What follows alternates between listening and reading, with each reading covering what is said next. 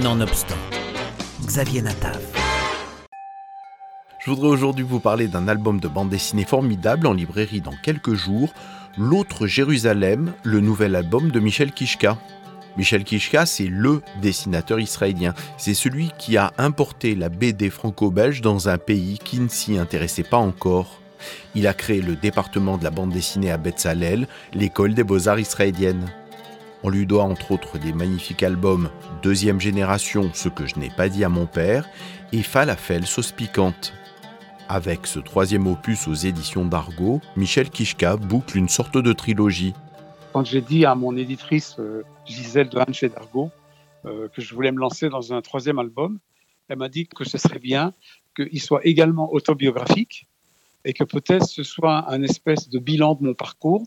Comme ça, ça ferait une trilogie trois livres qui se complètent, qui ont chacun un thème différent et qui ont chacun aussi euh, un traitement graphique différent, parce qu'ils ne sont pas la suite l'un de l'autre. Je raconte euh, voilà, presque 50 années de ma vie en Israël, chaque fois d'une façon un peu différente. Et là, le dernier, je pense qu'il est encore plus politique et plus personnel que tous les autres, bien qu'ils soient tous très personnels. Michel Kishka propose des réponses personnelles à des questions existentielles une introspection mémorielle et sensorielle, faite d'aller et de retour dans le temps et parsemée de ces madeleines de Proust. Tout d'un coup, je me suis rendu compte, mais très surpris, que j'allais bientôt arriver à l'âge officiel de la retraite. Pour un artiste, il n'y a pas de retraite, mais quand même, vu que j'étais enseignant à Betzalel, Betzalel m'a envoyé un mail en me disant Michel, l'année prochaine, euh, voilà, on fait les comptes et on te dit au revoir. Et tout d'un coup, ça a été un choc. Tout d'un coup, ça a été un choc. Je ne m'étais pas rendu compte que les années étaient passées si vite.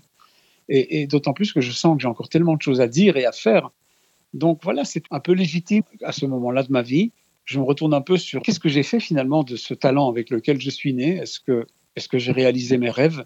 Et où j'en suis dans l'Israël d'aujourd'hui, qui était un pays que j'idéalisais et qui aujourd'hui, euh, dans lequel je suis confronté à une, à une réalité avec un, un, avenir beaucoup plus inquiétant que quand je suis venu. Donc voilà, j'avais des tas de raisons de faire ce bilan et puis j'avais appris par les deux autres albums qu'il n'y a rien de plus juste pour les lecteurs d'apprendre l'histoire à travers des petites histoires personnelles. Un nouvel opus autobiographique où l'auteur partage ses réflexions sur sa trajectoire de dessinateur, son besoin d'humour, son combat pour la liberté d'expression, ses analyses d'Israël aujourd'hui.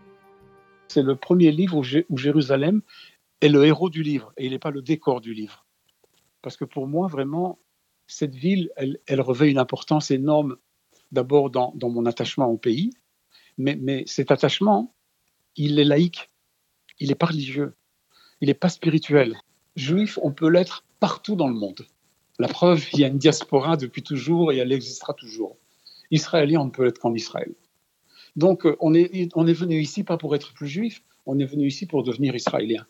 J'ai essayé dans un, dans un album qui paraîtrait pastoral, puisque je dessine mon quartier avec les, les beaux oliviers qu'il y a autour de chez moi, avec les beaux paysages moins connus et moins emblématiques et moins touristiques de Jérusalem. Donc j'enveloppe tout ça dans une belle enveloppe un peu pastorale, un peu bucolique, finalement pour dire des choses qui sont des choses de fond et, euh, et qui expliquent vraiment au lecteur, qu'il soit juif ou non, qu'il soit israélien ou non, qu'il y a aussi une autre façon d'être attaché à ce pays et de l'aimer, et qui est la mienne. L'autre Jérusalem, c'est une façon de dire, voilà, finalement, Jérusalem, quand on dit Jérusalem, même à une oreille française, mais même dans l'oreille de beaucoup d'Israéliens qui n'habitent pas Jérusalem, ils voient, ils voient surtout une ville un peu carte postale, une ville symbole, une ville historique et religieuse. Mais moi, ma Jérusalem, c'est la Jérusalem de mon quotidien. Et euh, elle est différente de ce que les touristes et les pèlerins vont voir elle est différente de ce que les Tel Aviviens s'imaginent qu'est Jérusalem. Et j'ai voulu un peu voilà, raconter cette autre Jérusalem qui est la Jérusalem d'un Israélien laïque, juif et laïque. Je suis très tolérant et je comprends que pour certains, elle peut être sacrée. Mais j'ai voulu raconter que voilà, il y a parmi toutes les façons d'être israélien et toutes les façons de montrer Jérusalem, il y a aussi la mienne et qu'elle a de l'importance à mes yeux et il bien qu'on la sache. Voilà. Avec l'autre Jérusalem, Michel Kishka nous fait découvrir son Israël un album à se procurer de toute urgence en ce début d'été. Shabbat Shalom et à la semaine prochaine